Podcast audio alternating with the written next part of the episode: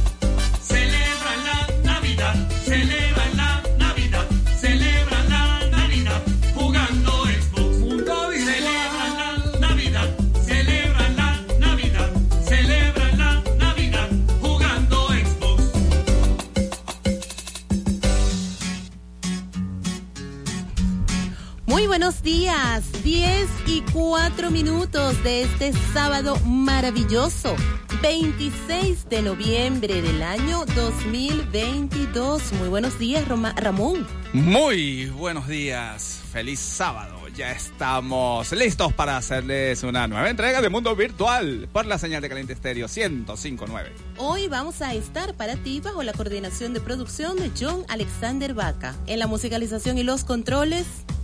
El mago, el Takamahaca, el super DJ Ángel. Buenos días, Ángel. En la locución y producción de este espacio te vamos a estar acompañando Ramón Quintero y Yolice Zapata, certificado de locución 56506, PNI 31044. Mundo Virtual llega gracias a nuestros aliados comerciales. Centro Profesional Service Mile. Es hora de sonreír. Distribuidora Papelotes librería, decoración y en Navidad mucho más. Así es, y hoy dándole la bienvenida a un nuevo aliado comercial que se une a este equipo de Mundo Virtual y a la gran familia de Caliente Estéreo 105.9. Bienestar, unidad de salud. Wow, atención médica para la mujer y la familia. Muy, Ajá. muy pronto vamos a estar abriendo las puertas para ustedes. Muy, muy cerquita está nuestra inauguración. Nos encontramos ubicados en el Centro Profesional Guarenas, en la misma torre donde está caliente, pero en planta baja. Allí ya estamos dando los toques finales para brindar a la mujer y la familia la atención especializada que así se merece.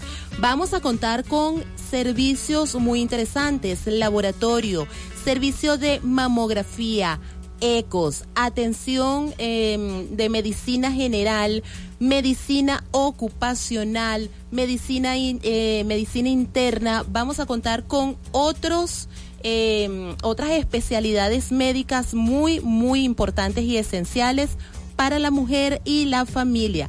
Atención, dentro de unos días ya les voy a lanzar esto así. Dentro de unos días vamos a tener una jornada de salud especial. Así que manténganse atentos a nuestros anuncios y pendientes porque en pocos días llega la gran inauguración de Bienestar, unidad de salud en el Centro Profesional Guarenas, planta baja. Nuestros contactos y redes sociales en cabina 361-1059 y 362-1059. Mensaje de texto y WhatsApp.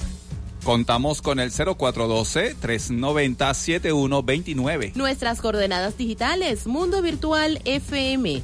El correo Mundo Virtual FM Venezuela arroba gmail.com. Mis coordenadas en Instagram me puedes conseguir como arroba soy Yolice Zapata. Así estoy en redes sociales. Al señor Quintero lo puedes conseguir como Ramón Piso Quintero Piso C. Síguenos e interactúa con nosotros en nuestras coordenadas digitales. Caliente Estéreo en Facebook, Instagram y Twitter lo consigues como Caliente Estéreo 1059. Conexión digital para que continúes en sintonía si estás fuera de las dos ciudades, calientefm.com.be. El podcast, porque recuerda que tenemos podcast, habemos podcast. ¿Cómo nos conseguimos en podcast? Eh, abran el navegador, el navegador de Google y escriban podcast espacio Mundo Virtual FM y allí van a tener la lista de podcast o de podcasters que nos eh, permiten llegar a ustedes a través de esa vía. Vamos a las 18 con un tema y al regreso más de Mundo Virtual y lo que pasó un día como hoy en el mundo de la ciencia y la tecnología 10 y 9.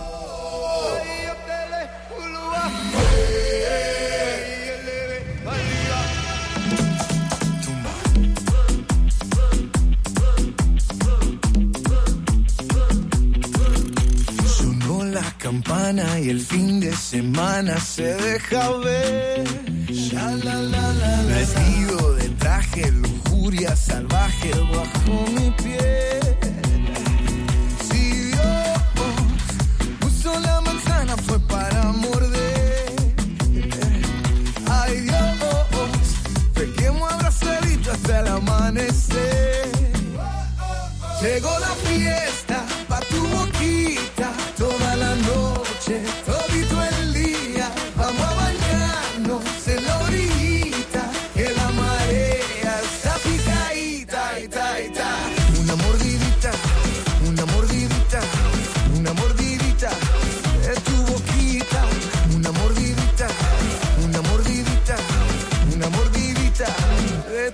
boquita. Tus labios, mis dientes, bocado crujiente, rico pastel. Fuego en tus pupilas, tu cuerpo destila tequila y miel. Si Dios puso la manzana fue para morder. Ay Dios, pequemos abrazadito hasta el amanecer. Llegó la fiesta noche, todito el día. Vamos a bañarnos en la orillita, que la marea está picadita, ita, ita. Una mordidita, una mordidita, una mordidita de tu boquita. Una mordidita, una mordidita, una mordidita de tu boquita. Quiero pensar que no eres real. No parece natural, letal. Así que ven a bailar. Que te ponga freno cuando el hilo para sentir tu flow. Diseñado de niña para llamar la atención. Te mantiene en tensión sin bajar la presión. Tu sudor tiene cura, tiene que respiración. Estoy vampiro bien de mente.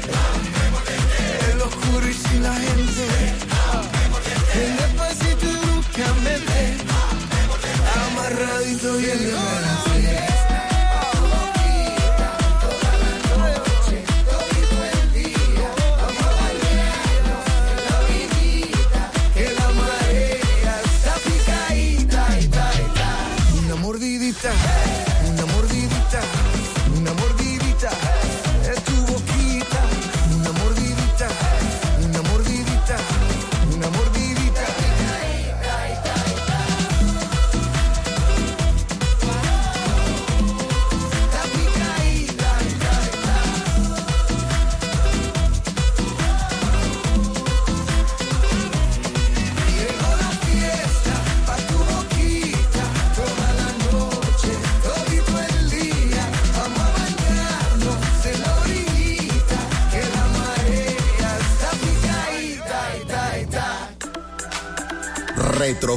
Retrovirtual.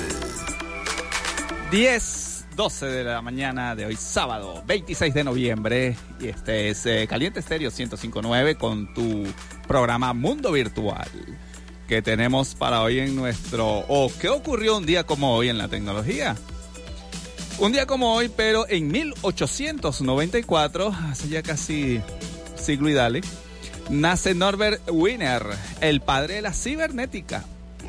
Norbert Wiener era matemático y filósofo estadounidense, profesor de matemáticas en el MIT, el Instituto Técnico de Massachusetts, muy conocido y, muy nombrado.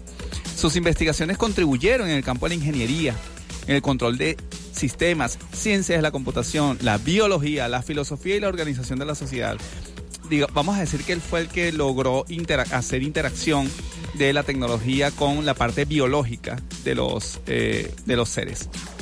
En mil, eh, 1990, ay, ya esto está más cerca, 1990, en artículo de Popular Science o de Mecánica Popular, como se traducía acá en la zona de Latinoamérica, se habla por primera vez del Smart TV. El término Smart TV hace referencia a los televisores inteligentes, es decir, aquellos dispositivos que tienen funciones adicionales a la antena de televisión, como conexión a Internet, aplicaciones para entretenimiento, entre otros. Ya desde 1990 ya se estaba hablando de la extensión de la televisión. Hoy día eh, ya existen, vamos a decirlo, el teléfono ya tiene lo que es radio, televisión, tiene eh, Walkman, incorpora cualquier cantidad de dispositivos que en los 80, 90 habría que comprarlos por separado. Entonces, eh, ya incluso el concepto de Smart TV está cambiando. Muy bien. En 1994, las empresas Compaq, DEC, IBM, Intel, Microsoft, NEC y Nortel presentan la primera versión de USB. Estos gigantes de la industria se unen para lograr sustituir todos los puertos y cables que había por aquel entonces y lograron unificarlos en un único estándar. Así se dio a conocer el USB. El encargado de esta tarea fue Ajay Bhatt, arquitecto computacional. Así que en apenas dos años y tras cinco versiones previas, el equipo de ingenieros y arquitectos de Ajay Bhatt logró una primera especificación USB 1.0 que si bien no nació con, bien con, bien, con buen pie, se apuntaba a manera a lo que vendría después. Entonces, bueno, como siempre todos los inicios son complicados. En 1995 se patenta la tecnología MP3 en Estados Unidos. Imagínense ustedes, MP3 patentado. En Estados Unidos le concede la patente del proceso de codificación digital con el número 5.579430 a la Fraunhofer Institute de Alemania, creadores del MP3 que es el MP3, es el estándar para la compresión de audio que hace cualquier archivo de música más pequeño, con poca o ninguna pérdida de calidad de sonido. La tecnología MP3 allanó el camino para la industria de la música digital mediante la creación de un formato de alta calidad que podía comprimirse para que muchas canciones pudieran caber en los relativamente pequeños dispositivos de almacenamiento de datos de la época. De hecho, hoy día todavía sigue muy sonado el tema de los MP3. En 2009, Alan Ralsky, el padrino del spam, es sentenciado a 50 y 51 meses de cárcel por fraude. ¿Qué tal? Según documentos judiciales, Alan Ralsky, de 64 años, junto a tres cómplices, se dedicaron al envío masivo de spam para tratar de manipular ligeramente el precio de determinadas acciones en el mercado de valores entre enero de 2004 y septiembre de 2005. La pena impuesta hoy envía un, fuerte mensaje a los spammers que manipulan las transacciones financieras en los mercados bursátiles a través de anuncios ilegales por correo electrónico, dijo el secretario de Justicia auxiliar Lani Brewer. Claro, esto no detiene, vamos a decir, esos temas de fraude. Siempre van a existir por internet esa, esas bombas que lo que hacen es subir los precios. Ni se diga por allí algún innombrable que ya está disparado a 12 y más. Ah, Ángel. Eh, amigos, este, bueno, vamos a continuar, vamos con un tema. Son las 10.16 de la mañana. Adelante, Ángel.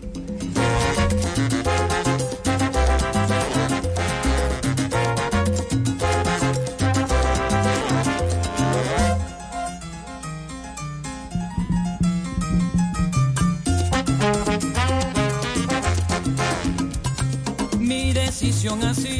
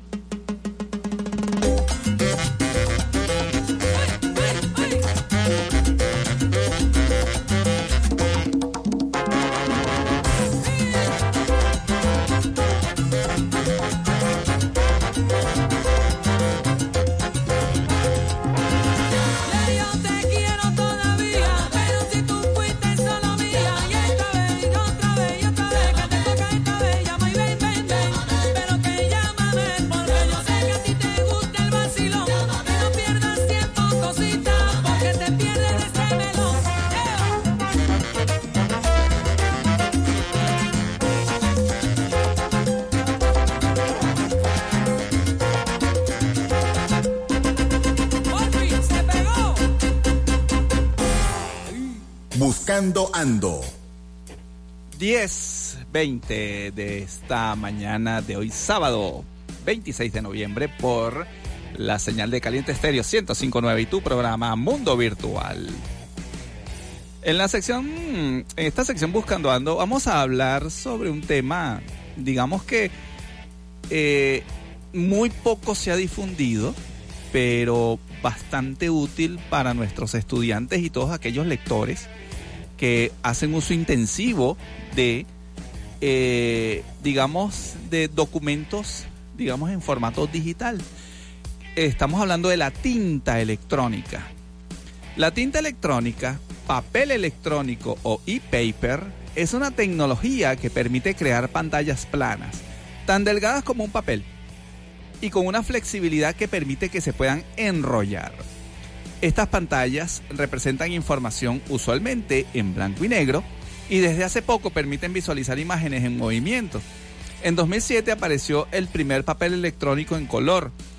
Cuando hablamos de tinta electrónica, aquellos que, bueno, que tengan algún dominio del mercado, estamos hablando de aquellas, eh, digamos, esas tabletas o esos e-readers que se llaman los Kindle eh, o, u otras marcas que lo que hacen es especializarse en lo que es la lectura o la muestra de información en modo de texto. ¿Ok? Entonces, en abril de 1997, los investigadores del Media Lab del MIT crean la compañía E-Ink para desarrollar una tecnología de tinta electrónica. Imagínense ustedes, en 1997. En julio de 2002, E-Ink presenta el prototipo de la primera pantalla con esta tecnología. Esta pantalla es comercializada en 2004. Siguen otras pantallas para varias tabletas de lectura. Entonces, las primeras pantallas flexibles que anuncian el papel electrónico en blanco y negro. Piensa usted que es una pantalla flexible que si bien todavía no se vende con el, con, el feature o con el agregado de ser flexible, eh, sí te dan la posibilidad de hacer una lectura lo más similar a una hoja de papel, porque no te emite radiación hacia los ojos. Entonces, Ya eh, lo que fue en diciembre de 2020, pues se da a conocer el primer panel flexible de tinta electrónica a color desarrollado por la empresa E-Ink y Plastic Logic. La tinta electrónica hoy en día la, es la principal tecnología utilizada en los lectores de libros electrónicos, pues ya como les viene comentando Ramón. Su uso en un futuro puede extenderse a periódicos, revistas y otros tipos de publicaciones de forma habitual. Esto va a ser posible pues cuando se hayan reducido los costos y haya mejorado la tecnología del papel electrónico en color. Bueno, yo no sé si a dónde apunta el mercado. Si es que vamos a tener esos periódicos que, bueno, vamos a decir que en, en- en menor cantidad se siguen vendiendo por allí. Eh, eh, esos puestos de revistas y de periódicos. Pero ahora en lugar de papel y tinta normal, ahora vamos a tener hojas electrónicas impresas con esta tinta electrónica. Sí, porque de hecho fíjate que la tecnología de tinta electrónica lo que intenta es solucionar algunos problemas de las pantallas y del cristal líquido como son el gran tamaño, pues. También la poca ah, maniobrabilidad que tienen y el reducido rango de visión. Eh, lo que busca esta técnica es reducir el consumo ya que no necesita retroiluminación y una gran movilidad al ser de 3 milímetros de grosor y la flexibilidad que es su, mayor característica. Eh, a veces, eh, eh, claro, se confunde mucho en el mercado, pero los Kindle en particular, y voy a hablar de una marca de Amazon, son unas son unos IP, eh, vamos a decir unos unos readers de e-books o de o de libros electrónicos e-books eh, no necesariamente con, vamos a decir un formato específico propio de Amazon. Ellos intentan cerrar la tecnología cosa de que si tú compras un Kindle los libros que vas a leer son solamente los que provee Amazon Sí. bueno, aunque por allí en internet ya uno ve que ya eso se Ya, hackea fácil, exacto, entonces bueno, le montas un PDF y lo ves. De hecho, los, eh, los Kindle, eh, yo tengo tiempo que no veo presentaciones acá en Venezuela de esos e-readers, pero son tremendamente buenos. Uno, uno los, eh, los presenta o, o- o ves cualquier texto en esa pantalla y, y va, si- va a ser similar a una hoja de papel. De hecho, ellos simulan, cuando tú le pasas el dedo a la hoja, se ve claramente qué pasa no es, no, eh, claro, eh, es un dispositivo, una sola pantalla, vas a ver como un solo lado de la hoja, pero cuando pasa efectivamente va a estar par impar, o sea, no es que vas a ver la mitad del libro, pues vas a estar pasando y se va a ir viendo. Hay un efecto también de sonido incluso del paso de la página para poder ver el texto, pero la visualización del libro es tal cual una hoja de papel. ¿Qué ocurre? ¿Por qué los televisores actuales este, no, no tienen esta tecnología incorporada. Resulta que esto es muy caro. ¿Ok? Si nosotros vemos el precio de un Kindle con respecto a una tableta, eh, eh, su contraparte es es costoso, costosísimo. sí. Más aún estas, estas, estas pantallas enrollables ni siquiera llegan a Venezuela de lo caros que son. Entonces lo que se espera es que bajen los precios, ¿no? Eh, digamos que la tecnología está, está tratando de masificarse para bajar costos. Eh, pero si se han intentado hacer televisores con esta tecnología, ¿ok? Para que, eh, digamos, el ojo humano descanse totalmente, es, es similar a ver una pared. Una pared lo que irradia es el reflejo de la luz. Este tipo de pantallas lo que hacen es irradiar eso, el reflejo de la luz. Entonces, no te irradian, como, como no tienen un bombillo detrás, como estos televisores LED, HD, no sé qué, que lo que tienen son bombillitos que te están reflejando la luz, tu vista no se cansa. Entonces, es, eh, es tremendamente bueno. Porque, ¿cuál es el único problema? El refresco. O sea, si tú pones, si tú pones a ver televisión, ahí lo que se va a ver es un rayero porque simplemente no se actualiza regularmente. Eh, cuando tú estás viendo una página, tú ves el tiempo que tarda en- entre una página y otra, se ve que tarda en refrescar la pantalla. Entonces imagínense, si en texto se ve que el movimiento no lo puede hacer, mucho menos va a ocurrir con una pantalla. De hecho, dicen que bueno, que van a pasar muchos años para poder disponer de una pantalla de televisión con esta tecnología. Así es, mira, no me quiero ir al corte sin antes desearle un feliz, feliz cumpleaños, que me enteré hace rato escuchando a eh, eh, Juan Gabriel Purroy eh, en su programa, a el amigo El Lobo. El Lobo, el Lobo está de cumpleaños hoy, así que felicidades, bendiciones, querido Lobo. No lo sabía, no había visto tu WhatsApp, pero, ¿sabes? En Guarenas nada está oculto, todo se sabe, todo, todos nos enteramos de una u otra forma. Que tengas un excelente y maravilloso día. Yo sé que lo vas a disfrutar, lo vas a pasar buenísimo. Bueno, y también pues nos puedes invitar, también aceptamos invitaciones. Vamos a un corte, identificamos y al regreso continuamos con más de Mundo Virtual, 10 y 28.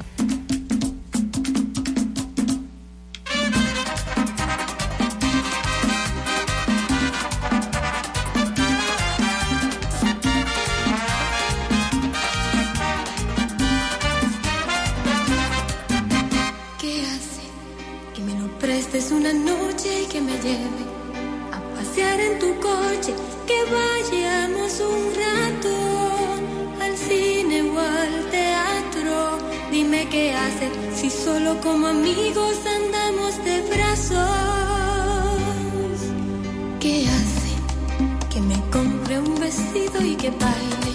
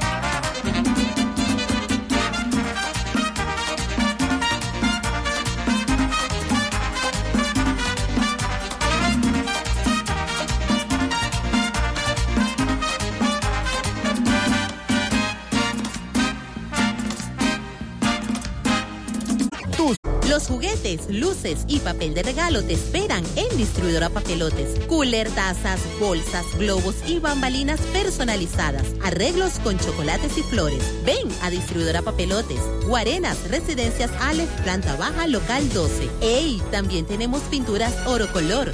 Síguenos, papelotes501.c.a. Distribuidora Papelotes, librería, decoración y en Navidad mucho más. ¡Qué papelote! Hola Mundo. 10 y 41, hora de saludar, de decir hola mundo, hoy con HTML. Estas siglas en inglés que significan Hypertext Markup Language, lenguaje de marcado de hipertexto. De esto te vamos a estar hablando hoy. Vamos a ver para qué eh, o cuál es la función que cumple HTML.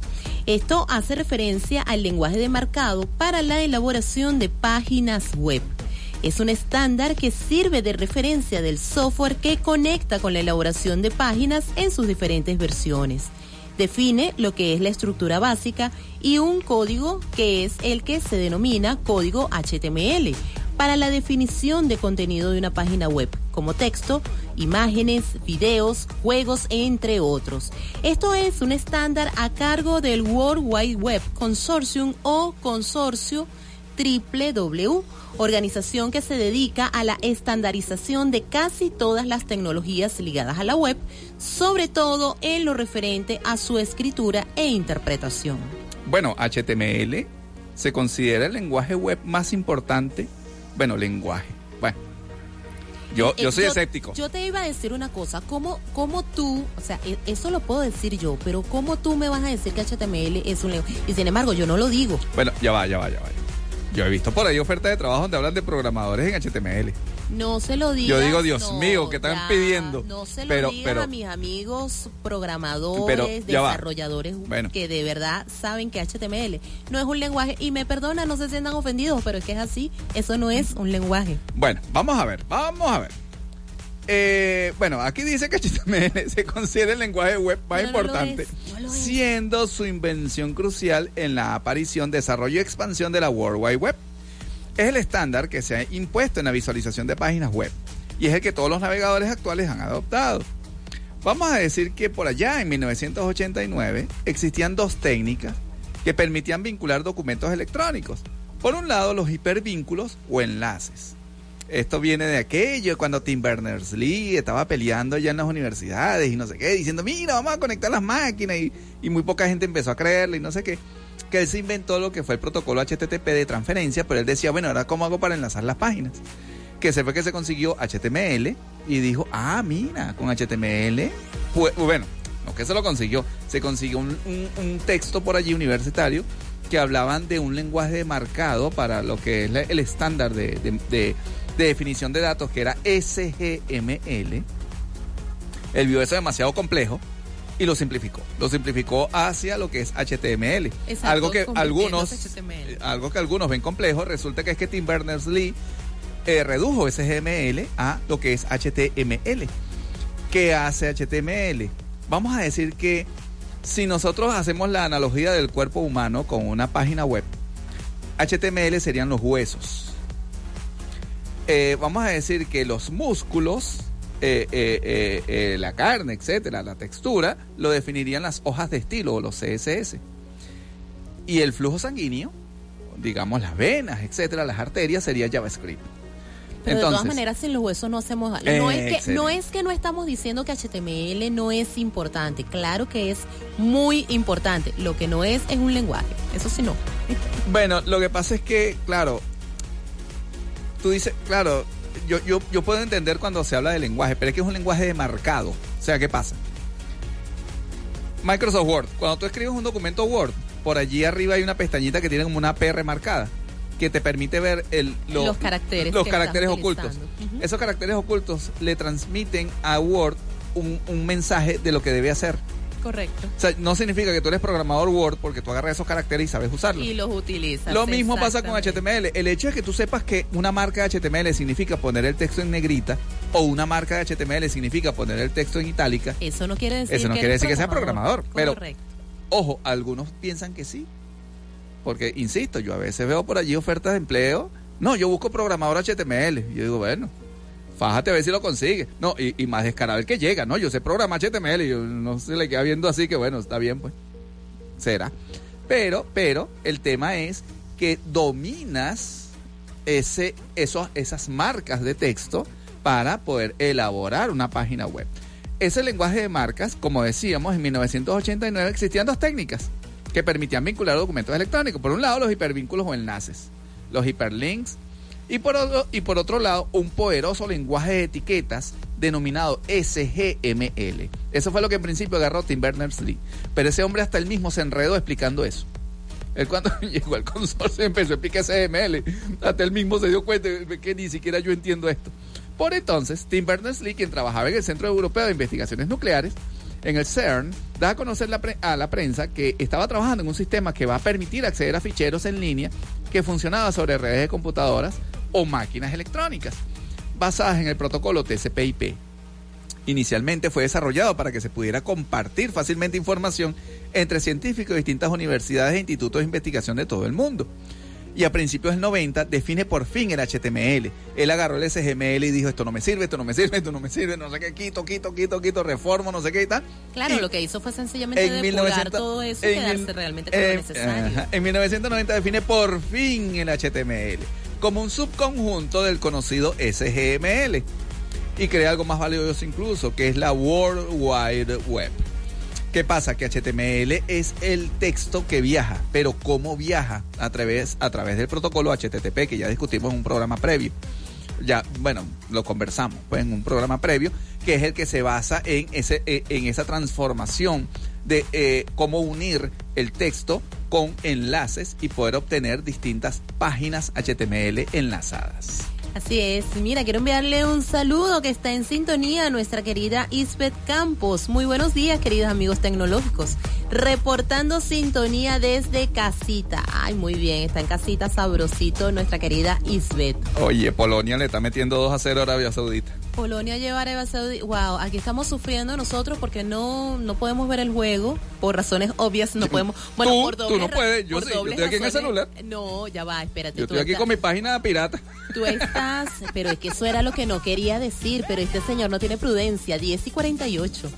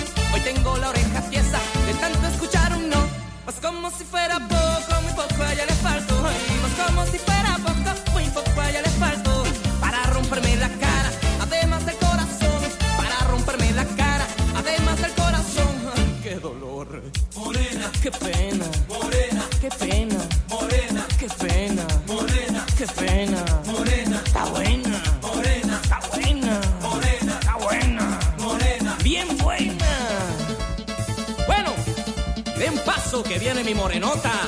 Mira esas curvas. Ay, pero qué curvas.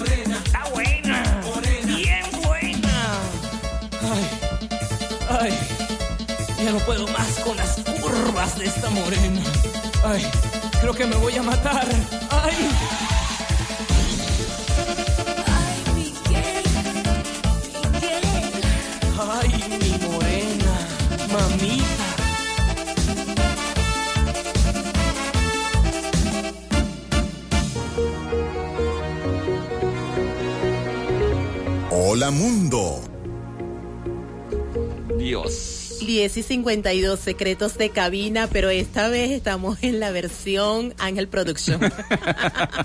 de las cosas que se consiguen por allí en, en, en Fotocall, estos canales eh, o estas aplicaciones Oye, que nos ya vas a permiten hablar de páginas otro- piratas. otros canales. dije- mira, Ah, a va, mí me ¿quién dijeron fue- no hables de páginas piratas ¿Quién al fue el aire. primero que dijo que estaba viendo el fútbol? eh, Ya vas a hablar de extremo estéreo, ya vas a hablar de DirecTV.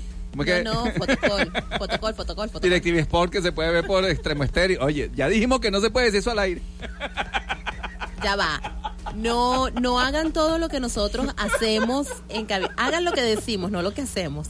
Oye, no, bueno, eh, un paréntesis aquí y, sal- y- y- y comentando aparte este tema del mundial. Oye, qué cosa con Televen, vale. O sea, ellos dijeron que iban a transmitir el mundial y lo que están pasando los juegos en diferido. Solamente contrataron 32 juegos. Yo lo que me pregunto es, si lo hiciste así, ¿por qué no lo dices? O sea, yo creo que el, el mayor problema acá en Venezuela y bueno, en el mundo. Porque tenemos un detalle que se que llama no- rating y sintonía, No. que todavía se continúan Yo pienso- realizando mediciones. yo y si lo digo, pues pierdo la sintonía. por Dios. Pero si usted llegó a algo y yo tengo un cliente, yo debo ser responsable y decirle, mira amigo, yo compré del mundial solamente 32 juegos y te voy a pasar Bueno, este, no- este, este Bueno, y pero este. te los está pasando en diferido, deja la molestia porque tú lo ves por tu página pirata. No, no, no, no, no. Pero, No, ajá, no es pero el ya deber va. ser. Bueno, y lo tuvieron no por mi página. el deber ser. Bueno, vale, lo voy a decir, vale, el canal O Globo de Brasil, que, que lo se puede ver por Netuno Go, tiene todos los juegos. Eh, cero publicidad. Cero por publicidad, favor, chicos, sí. pero el Si no, canal menos Globo- Que me, que me den un Y O mes Globo, de- y O un Globo creo que también se puede ver en Inter y también se puede Claro, que sale en brasileiro. Pero bueno, te vacilas tu juego y fin. Bueno, y aprendes pero, portugués, ¿qué- ¿qué más quieres? qué? Pero eh, ya va, pero este señor me perdió el norte y se puso hasta coloquial y demás. Pero, Pero bueno, no, es- Mira, no, esto no. no. es el despelote, ¿oíste? Esto Ok. es mundo virtual. Vamos a- vamos Saludos a- a, mis despelotados. Vamos a seguir, vamos a seguir en tema. Estamos hablando de HTML, decíamos que es el equivalente a lo que sería nuestra estructura ósea, esa es, eh, Cuando esa armamos es una la página- función de, la, Exacto. de HTML en las páginas web. Cuando armamos una página web, tú tienes que primero diagramar. Pero diagramar, entonces tú dices, bueno, aquí va la imagen, aquí va un texto, aquí va no sé qué, y aquí va... Eso es HTML. Claro, eh, más de uno me dirá, no, no, este, este chamo no sabe qué son hojas de estilo. Sí, sé que son hojas de estilo. Y yo sé que en, en HTML existen los llamados divs o componentes flotantes que tú puedes ubicar a través de las hojas de estilo. Pero a final de cuentas tú tienes que definir las áreas que tienes que colocar en la página web. Eso lo defines con HTML. Aquí, aquí que me agarren las diseñadoras que tenemos por allí y me maten, pero es así. En hoja de estilo tú puedes definir incluso el Saludos. Leonela, saludos a María, saludos Chiqui. Sí, sí, sí. Le pueden dar, no le me pueden vayan, dar. no, no me vayan a matar, no me vayan a matar aquí. Nana, le puedes dar cuando pase. Pero el HTML en realidad lo que te define es dónde, cómo defines el texto, dónde, y, y no dónde, vamos a decir es la estructura general de la, de la página. Eso, claro, tú defines a través de marcas o de etiquetas, ya sea las estándar, de negrita, eh, cursiva, no sé qué, o puedes incluso definir marcas. Tú puedes definir marcas y luego a través de una hoja de estilo decir, mira, esta marca significa esto. ¿De acuerdo? Entonces, HTML, si bien eh, es un conjunto reducido de SGML, es bastante poderoso. Véanse nada más, esto fue eh, eh, salió al mercado en el 90 y ya tenemos cuánto? 40 años, en el 90. 30 años. Van 30. Se dice que una tecnología, 32. una tecnología tiene vigencia de cuánto dijimos alguna vez? Ni idea. Ni Bueno, idea, no recuerdo. Resulta que esto ya ha sobrevivido 30 años. O sea, si nos ponemos a ver, ya esto ya está compitiendo con COBOL. O sea, COBOL tiene sus 70 años. Este tiene 30, mira, va para allá. Bueno, pero eso, ¿Y por qué? eso tiene un buen mensaje. Quiere decir que no ha llegado algo que lo sustituya y sea más eficiente que HTML o, o que COBOL. Ok, su- ¿qué ocurre? ¿Qué, qué le pasó a Tim Berners-Lee? Que el primero, él definió el estándar, así como hablamos en el retrovirtual de USB, que se reunieron todos los grandes y dijeron, bueno, ahora todo el mundo va, va- va a conectarse a través de USB. Bueno, lo mismo hizo Tim Berners-Lee, se adelantó, dijo, mira, HTML con HTTP, y gracias a Dios todas las empresas se fueron por allí. él generó el primer navegador web y a partir de allí salieron copias. Entonces, eh, eso generó un estándar. Hasta hoy día, todos los navegadores de web usan HTML como estándar que reconocen HTML. HTML tiene un conjunto de componentes, como ya lo hemos comentado, digamos que se ha ampliado en el tiempo. Antes, originalmente era HTML solo con, digamos, con definición de estilos pegados en HTML. Luego se separó en las llamadas hojas de estilo, que es un, archivo aparte, donde se definen marcas que luego puedes colocar dentro de tu página HTML para darle color, incluso movimiento. Y más adelante se incorporó lo que es la tecnología de eh, codificación o de JavaScript o de los scripts que son capaces de desarrollar ya funcionalidades propias dentro del navegador. Tú con JavaScript tú puedes hacer algún software sin ningún problema. No hay que comprar nada. Si usted tiene un teléfono inteligente, amigo, si usted tiene una, un, PC viejito o, un smartphone, usted puede desarrollar HTML sin ningún problema. Y lo único que necesita es un eh, eh, procesador de texto básico algo, un blog de notas sencillo, nada tipo Word, algo muy sencillo para poder desarrollar en HTML. Vamos a un corte, identificamos publicidad y al regreso continuamos con más de Mundo Virtual, conversando sobre HTML 1058.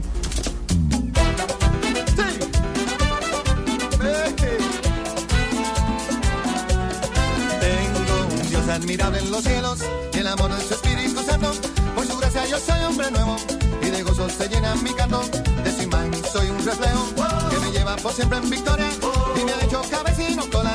En mi Cristo yo todo lo puedo. Jesús me dijo que me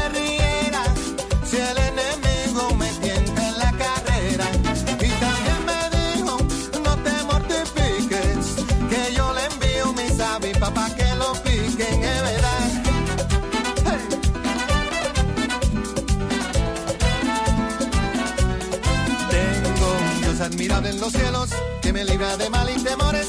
Es mi roca y mi gran fortaleza y me colma con sus bendiciones.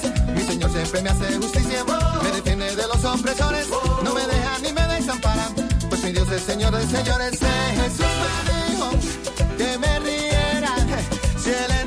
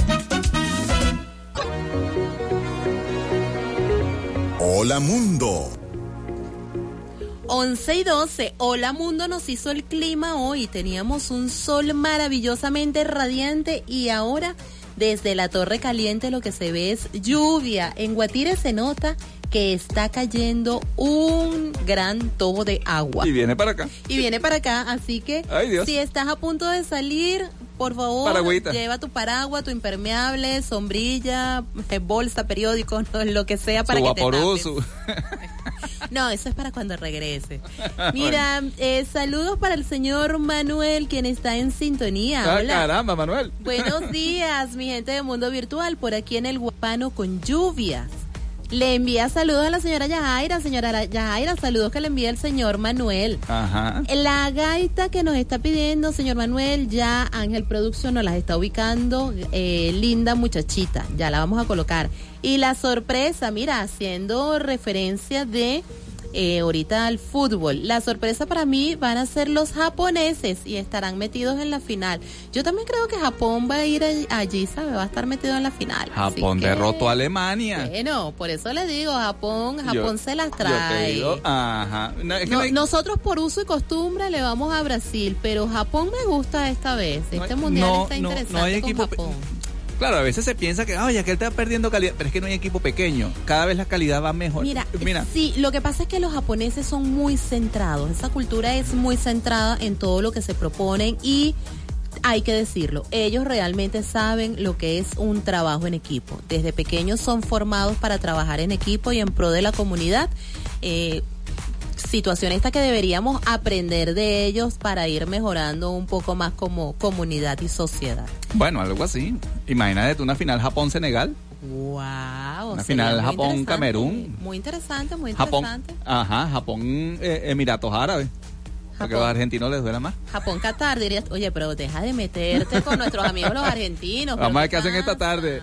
Oye, esta tarde lamentablemente Televen no lo va a pasar. Oye, esta tarde, Oye, por vale. favor, no, no, no sale meternos en paginita, en paginita otra vez pirata. Pero te, bueno, te voy ¿qué a vamos a decir, hacer? te voy a decir como decían por allí, vas a seguir A seguir con DirecTV Sport. No, oye, de verdad me molesta. Oye, pero deja de hacerle molesta publicidad, porque- por lo menos que nos paguen la Oye, publicidad, vale, vale. exacto, una alegría. O sea, bueno, bueno, vamos a seguir aquí en nuestra Sigamos virtualidad con, HTML. Sigamos con HTML, Vamos a que seguir es aquí lenguaje, pero no es lenguaje. El lenguaje HTML basa su filosofía de desarrollo en la diferenciación. Para añadir un elemento externo a la página, hay imagen, video, script, entre otros, este no se incrusta directamente en el código de la página, sino que se hace una referencia a la ubicación de dicho elemento mediante texto. De este modo, la página web contiene solamente texto, mientras que recae en el navegador web, que es el interpretador del, de ese código HTML, la tarea de unir todos los elementos y visualizar la página final. Al ser un estándar, HTML busca ser un lenguaje, uy, bueno, busca ser, sí, vamos a decirlo así, busca ser un lenguaje que permita que cualquier página web escrita en una determinada versión pueda ser interpretada de la misma forma. Es decir, que genere un estándar. Ajá. Y ese estándar debe ser manejado por cualquier navegador web actualizado. HTML es un lenguaje demarcado, esto sí está bien, es un lenguaje demarcado que nos permite indicar la estructura de nuestro documento mediante etiquetas. Este lenguaje nos ofrece una gran adaptabilidad y una estructuración lógica y es fácil de interpretar tanto por humanos como por máquinas. Bueno, eso, esto también es muy cierto. HTML eh, con una simple vista, se- claro, y manejando lo que son las marcas, se puede entender qué hace la página. Lo otro que es muy importante es la incrustación o la diferenciación. Eh, cuando tú especificas o quieres colocar una imagen o quieres colocar un video, tú no lo pegas en la página, tú le dices a la página web es en dónde está. Entonces tú como desarrollador eres el encargado de colocar ese archivo en la ubicación que le estás diciendo a la página para que lo pueda mostrar. Entonces, no se trata de que tú estás haciendo una página y la página sola va a descargar todo. A veces ocurre que cuando tú haces eh, benchmarking o, conteo de, accesos o de clics o de descargas de una página web, ves que una página hace como 80 descargas. Resulta que una, una vez que baja la página, el navegador que hace buscar todas las referencias que están allí incluidas. Cada imagen es una descarga, cada video es una descarga. Si, tú, si a ti te dio por poner iconos no estándar, sino iconos bonitos que están en la página web, no sé qué dónde tal, te los va a descargar aparte. Entonces ahí es donde se habla del peso o la lentitud de la página. Entonces allí los diseñadores empiezan a jugar es a ver cómo hacen para que con lo que se tiene hacerlo lo mejor y lo más bonito posible. Cuando de repente te llega un cliente y te dice, no, yo lo que quiero es algo, pero bueno, pegado para el techo así bien bonito y no me interesa si eso tarda mucho. Ah, bueno, ok, ahí te fajas a poner tus imágenes sabrosas. Pero si resulta que el tipo, el hombre te dice o el cliente te dice, mira, yo lo que quiero es una página muy buena, Y algo pero que descargue rápido. Ah, entonces tengo que hacer uso de lo que ya está en el navegador o lo que ya está estándar para poder mostrarlo bien. Entonces, esa es una característica muy fundamental de HTML, donde mucho desarrollador y mucho diseñador cae. Cae por error. Entonces ponen esas imágenes pesadas. Ese es, bueno, no hemos hablado de lo que es el formato de imágenes, PNG, JPG, GIF, etcétera. Tenemos que hacer varios programas. Bueno, imagínate tú. Tenemos que bastante para, Claro, para pero hablar. fíjate que a lo largo de estas diferentes versiones que ha tenido HTML se han venido incorporando y se han quitado algunas características. Esto precisamente pues para hacerlo más eficiente y facilitar lo que es el desarrollo de las páginas web compatibles con distintos navegadores y plataformas, ¿no? Esto, bueno, para que sea compatible tal cual cuando la, la abres en el, en el escritorio de tu máquina, en las portátiles, en los teléfonos inteligentes, en la tableta, para que estas, estas páginas o estos sitios web sean escalables. Ahora, no obstante, para interpretar correctamente una nueva versión de HTML, los desarrolladores de navegadores web deben incorporar cambios y el usuario debe ser capaz de usar la nueva versión del navegador con eh, precisamente estos cambios incorporados. Normalmente, los cambios son aplicados mediante parches de actualización au- automática por Firefox o Chrome y ofreciendo una nueva versión del navegador con todos los cambios incorporados. Opera lo hace así. Opera te dice, mira, tengo Sí. una nueva versión del navegador. Descárgala aquí y te instala todo y resulta que es que actualizó el navegador. Exactamente. Por ejemplo, en un sitio web de descarga oficial, eh, esto hablando de lo que es Internet Explorer. Ahora, por lo que un navegador desactualizado no es capaz de eh, interpretar correctamente una página web escrita en una eh, versión de HTML superior a la que puede interpretar, entonces es allí cuando comenzamos a ver que la página no escala, no encaja, se nos pierde información precisamente por esto, porque no tiene la actualización correspondiente. Pero eso yo lo achaco mucho a los desarrolladores. Un desarrollador no tiene que exigir la última versión de HTML. Eso, eso quizás es una característica donde, donde eh, el desarrollador y el diseñador tienen que entender que la página tiene que verse. Tú no debes exigirle al cliente, mira, descárgame esta versión. Sí, yo claro, recuerdo por ahí, yo no voy a decir, yo, no voy a decir versión. que necesita Ajá, yo no obligatoriamente. Yo no voy a decir, yo no voy a decir cuándo ocurrió esto, pero yo recuerdo ciertas aplicaciones web donde te decían, si usted no tiene Firefox, eso no funciona. Yo, bueno, ¿y qué es esto? ¿Qué te Eh, pasa? Ya va. eh, No me- diga, me no lo diga. permito, No, no, no es que no lo diga, me permito corregirte. Hay páginas del gobierno que te piden un navegador, un explorador determinado para que puedas ver de manera correcta los sitios web que ellos manejan. No es que te obligan, sencillamente te lo sugieren, te dicen, mire, deberías tener instalado o deberías estar abriendo en tal navegador para que puedas ver nuestra información de manera correcta. 11 y 20, al regreso, más de Mundo Virtual en Caliente Estéreo 105.9.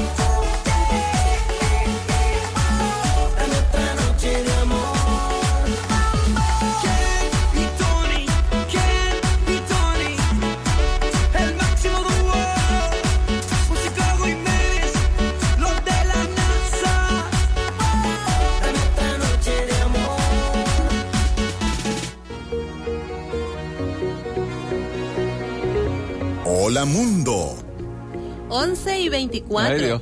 Señor Manuel, Nos pusieron, le- nos pusieron a parir aquí. yo le, yo señor le voy a decir una cosa. Qué bueno que estamos aquí pilas, porque estamos buscando linda muchachita y déjeme decirle que la canción se llama Una florecita.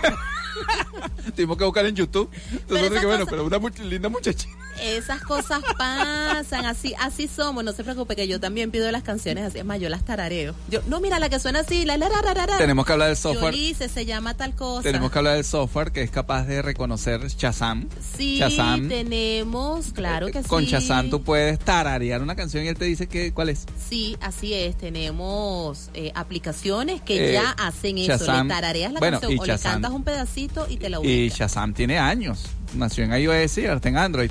Y la ventaja es que, eh, ponte tú, eh, eh, esas emisoras por ahí que no dicen qué, programa, qué canciones ponen, así como nosotros aquí en Mundo Virtual. Bueno, si a ustedes les gusta una canción y, y por alguna razón extraña nosotros no decimos qué canción es, ustedes con Shazam, lo montan en el teléfono, ponen la, la radio a que suene la canción y Shazam les va a decir qué tema es. Correcto. Es Porque es una base de datos extensa. Bueno, temas nacionales no estoy muy seguro si Shazam está actualizado. Creo que hay otras versiones por allí de aplicaciones. Bueno, hay que buscarlo para Bueno, pero es cuestión de buscarlo. Lo traemos aquí a- a Mundo le- Virtual, Exacto, un después tema. le pasamos el dato para que estén allí Sí, sí, sí, prevenidos sí. al bate, definitivamente. No, bueno, por allí nos han hablado de temas, bueno, cualquier cantidad de cosas. Oye, y hablando, eh, haciendo aquí un paréntesis. Ay, un saludo a Nelly, que Nelly nos está saludando Nelly acá. también está en Sí, sintonía, sí, sí, como siempre. Un paréntesis acá que lo vi esta mañana cuando eh, encendí el teléfono y, y revisé los estados de WhatsApp, pues tenemos novedades en WhatsApp que donde ya se pueden realizar llamadas grupales hasta 32 personas pueden conectarse en una llamada grupal O sea, todos hablando ahí. Podemos estar todos ahora, nos podemos meter todos los locutores de caliente, podemos hacer una llamada grupal y hacer la reunión así un domingo a las 5 de la mañana, Ah, bueno. cada quien desde la comodidad de su cama. Yo no sé, no entiendo por qué Ángel se rió, los operadores son los pe- los operadores son los únicos que tienen que llegar aquí de madrugada a las 5. Ah. Pero sí, ya tenemos esa esa gran novedad de em, WhatsApp donde llamada tenemos llamadas grupales hasta 32 A mí me da personas que se pueden conectar. A mí me da risa que WhatsApp anuncia, ay, por fin, y Telegram ya lo tiene hace como cinco años. Entonces uno dice, bueno, pero Pero en esa cantidad. La verdad que no lo sé, pero yo estoy- interesante yo estoy WhatsApp seguro que es. Telegram claro, permite las llamada llamadas las tenemos, las llamadas grupales las tenemos hace un tiempo. El tema era la capacidad No, que mira, por se, Telegram. podía, se podían conectar como hasta ocho personas. Ahora hicieron la Por actualización Telegram. y son 32. por Telegram tú puedes compartir hasta películas. Y en WhatsApp, ¿cuántos que llega? O sea, Claro, estamos de acuerdo. No, Telegram es a lo tiene esa voy, gran pues. ventaja O sea, y bueno, ya. eh, WhatsApp, WhatsApp anuncia cosas. WhatsApp y, y Telegram es como Windows y Mac. Windows, ay, por fin podemos mover ratón y Mac y que Y no. Mac ya debía ser- Claro, ya lo que pasa es que hay un detalle. ¿Quién es, que, quién es, tiene más público entre WhatsApp y Telegram? Tenemos una llamada. Tenemos llamada. Buenos días. Llamada. Aló, buenos días. Ah, se cayó la llamada. Se cayó la llamada. no Se la llevó la lluvia, está lloviendo, está lloviendo. Vamos a escuchar el tema que nos pidió el señor Ahora sí, ya la tenemos, ok. florecita, 11 Adelante. y 28. Una florecita, una florecita, te pondré en el pelo para demostrarte que mucho te quiero. Para demostrarte que mucho te quiero. Una florecita, una florecita,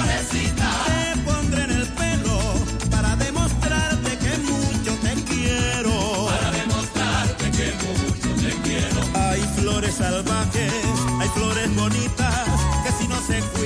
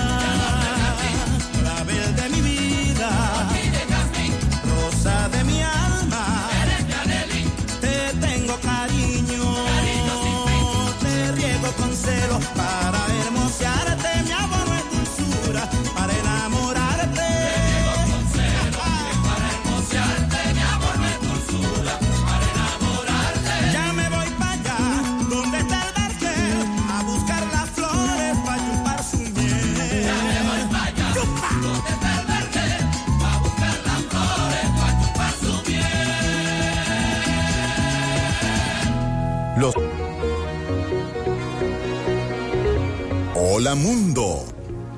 11 y 40, estás en sintonía de Mundo Virtual, tu revista radial tecnológica, por la señal de caliente estéreo 105.9. Conversando de HTML, nosotros tenemos aquí un- una ensalada extraña. Tenemos nosotros hoy hablando de fútbol, Ah, sí. hablando de las canciones. Por Sí. ahí está, por ahí estaban pidiendo la, eh, eh, ¿cómo es que era? Un lechón y no era el lechón, era la cabeza del lechón. pero yo no sé. Chacho. De verdad que, eh, y eso que no es primero de diciembre, imagínense cuando llegue Bueno, diciembre. bueno, vamos a tema acá. Vamos a seguir hablando de HTML. Eh, una particularidad que tiene, eh, digamos, elaborar páginas web es que pueden ser creadas y editadas con cualquier editor de texto básico, como puede ser el Gedit de GNU Linux, el blog de notas de Windows o cualquier otro editor que emita texto sin formato, ¿ok? Como GNU Max, Microsoft, el WordPad, el TextPad, el Notepad++, editores de texto sencillos. En Android es un tanto difícil conseguir un editor de texto sencillo, ¿ok? Eh, eh, recomendarles uno es difícil Bueno, porque pero tienes otros que puedes hay demasiados aditamentos. Allí sí, la idea es buscar un editor de texto lo más básico posible y que sea capaz de guardar eh, el nombre del archivo, así cuando lo guardan en su local puedan ajustarlo en lugar de que sea un TXT, simplemente le cambian la extensión en un archivo cuando tiene el nombre, el punto y la extensión, le cambian esa extensión y automáticamente el entorno operativo va a detectar que es una página HTML. Ustedes le escriben, si es TXT, renombran allí que escriben HTML y van a ver cómo esa página van a poder abrirla cuando eh, en el, con el dedo en, en Android le den, él va a abrirlo con el navegador. Algo tan sencillo como eso. Eh, ese archivo, una vez creado HTML, pueden editarlo y crearlo tal cual con el formato HTML. Eh, evidentemente estamos en radio, explicar cómo es el formato de una página web es un tanto complicado, Exacto. pero sí hay una sintaxis donde eh, existe una encabezada, una cabecera, un header o un hit. Luego viene la parte del body. En el body es donde se escribe propiamente la página web, donde se ponen los títulos, etcétera, el texto, etcétera, y eh, eh, todo el formato adecuado. Lo- eh, el comentario acá es que a veces se menciona que, mira, este entorno de trabajo para elaboración de HTML, no sé qué, eso no es cierto. Con cualquier editor básico se puede hacer una página web HTML, incluso editarla que usted pagó, le contrató a un diseñador para una página web y no sé qué, y necesite ajustar algo. Bueno, tan sencillo, un editor básico, usted abre su archivo y lo edita y ya. ¿Por qué? Porque HTML no se transmite o no se entrega eh, en ningún formato compilado. Una cosa es que esté ofuscado, que el texto esté eh, complicado de leer, pero siempre es un, es un texto, eh, eh, digamos, fuente que se puede leer tanto por, huma- como por humanos como por máquinas. Entonces, vamos a decir que eso siempre se va a poder ver. Existen además otros editores para la realización de sitios web con características WYSIWYG. WYSIWYG, ¿qué significa? Es what you see is what you get. Eso significa que tú puedes editar y de una vez ver cómo se va a mostrar la página web. Allí en ese aspecto sí necesitas editores un tanto más sofisticados. Digamos que eso sería lo ideal, ¿no?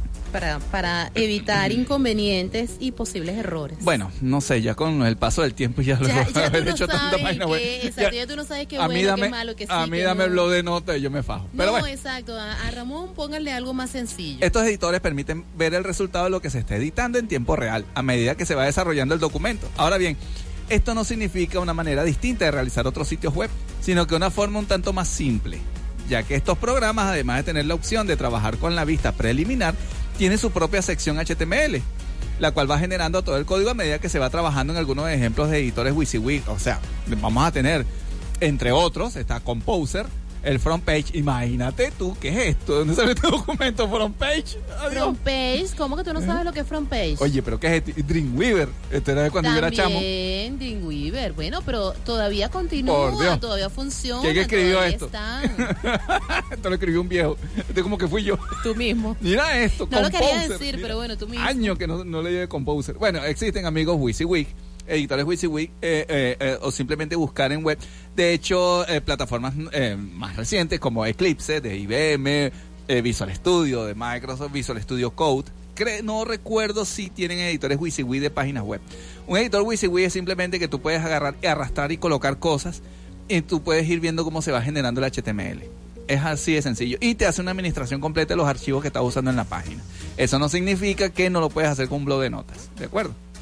Combinar estos dos métodos resulta muy interesante, ya que de alguna manera se ayudan entre sí. Por ejemplo, si se edita todo en HTML y el, el desarrollador olvida algún código o etiqueta, basta con dirigirse al editor visual o WYSIWYG y se continúa allí la edición o viceversa, ya que hay casos en los que resulta más rápido y fácil escribir directamente el código de alguna característica que el usuario desea adherir al sitio que buscar la opción de en el programa mismo.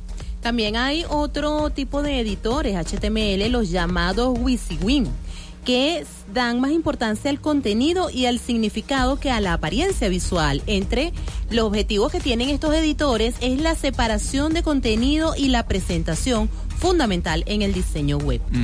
HTML pues utiliza etiquetas o marcas que consisten en breves instrucciones de comienzo y final, mediante las cuales se determina la forma en que debe aparecer en su navegador el texto, así como también las imágenes y los demás elementos en la pantalla del computador. Toda etiqueta se identifica porque está encerrada entre los signos menor que y mayor que. Vamos a refrescar esos conocimientos básicos de aritmética para eh, recordar esta simbología. Ajá. Y algunas tienen atributos que pueden tomar algún valor. Bueno, por último, para aquellos que usan Chrome, que es uno de los navegadores más usados, la tecla F12 les permite habilitar las opciones de desarrollador. Los invitamos a que simplemente lo vean. Ya hoy en día es un tanto difícil acceder a una página y ver su contenido HTML. Los navegadores están bloqueando eso. Más que todo porque, bueno, es propiedad de autor, no sé qué sé yo. Pero con F12 siempre se va a poder ver el contenido de la página, digamos a modo de depuración o de búsqueda de errores. Oye, ya casi, ya casi llegando al final. Sí, vamos a escuchar un tema y al regreso, la despedida por el día de hoy, 11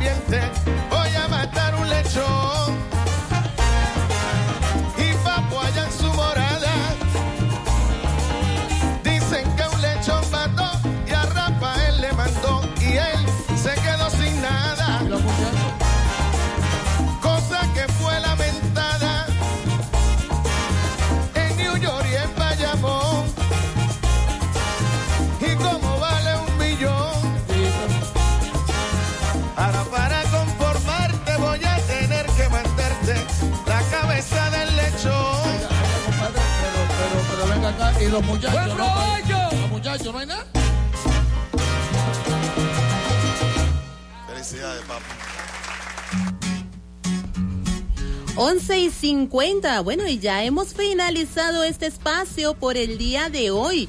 Ya llegaron nuestros amigos gaiteros aquí poniéndole Ajá, ajá, eh, energía, así es, energía y sazón. Ellos llegaron y que a, a poner energía y sazón, lo que llegaron fue decir, mira, mundo virtual, ya fuera, fuera, vete, fuera de aquí. Eh, un saludo, Manuel. Sí, aquí nos llegó el mensaje. Bueno, muchísimas gracias. Mundo Virtual existe gracias a ustedes. Así es. Hay que Mundo decirlo Es posible y- gracias a cada y- uno de los que han confiado en nosotros, tanto nuestros oyentes como nuestros anunciantes. Sí, a veces hay quienes se concentran en los anunciantes. Yo me concentro más en los que nos oyen porque este nuestro programa es intentamos en lo posible ser educativos. Entonces, eh, evidentemente hay un negocio. si no vaca nos pega, entonces bueno, vamos a tener anunciantes. Pero bueno, no tanto vaca, Odalis, realmente.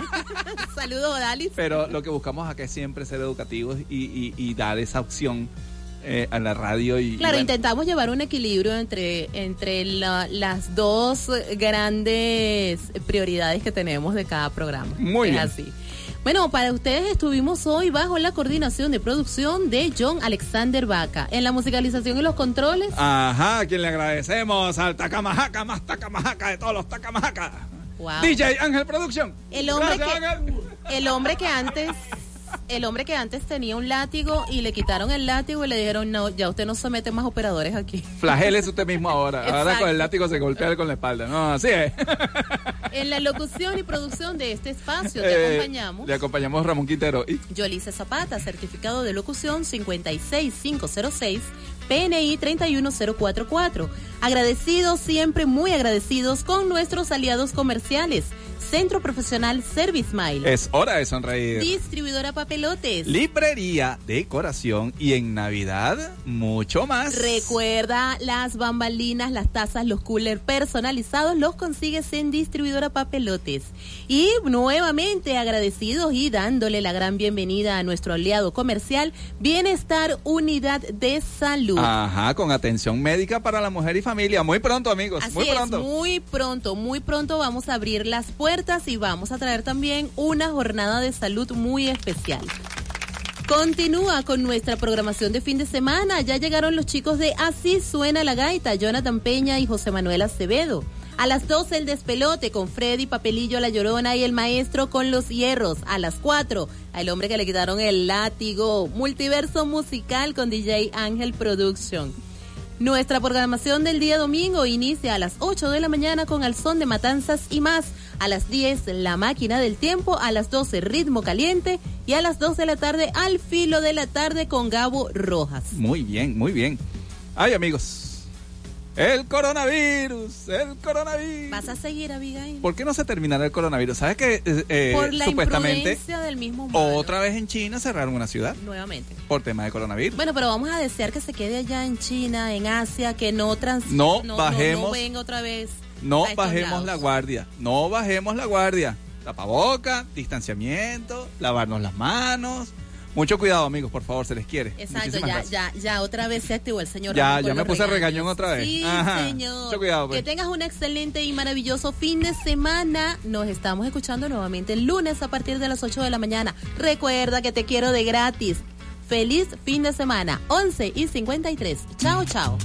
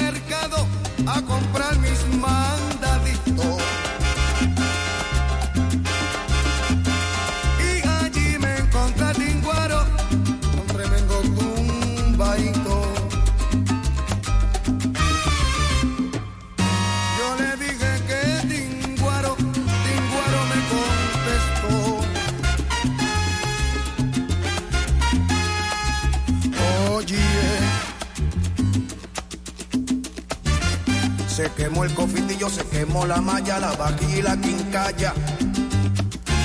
Y vasos blancos en colores. También tengo coladores a cuatro y cinco chavitos. Y hoy me quedo en Puerto Rico vendiendo vasos en colores. Yo me voy pa' Puerto Rico vendiendo vasos en colores.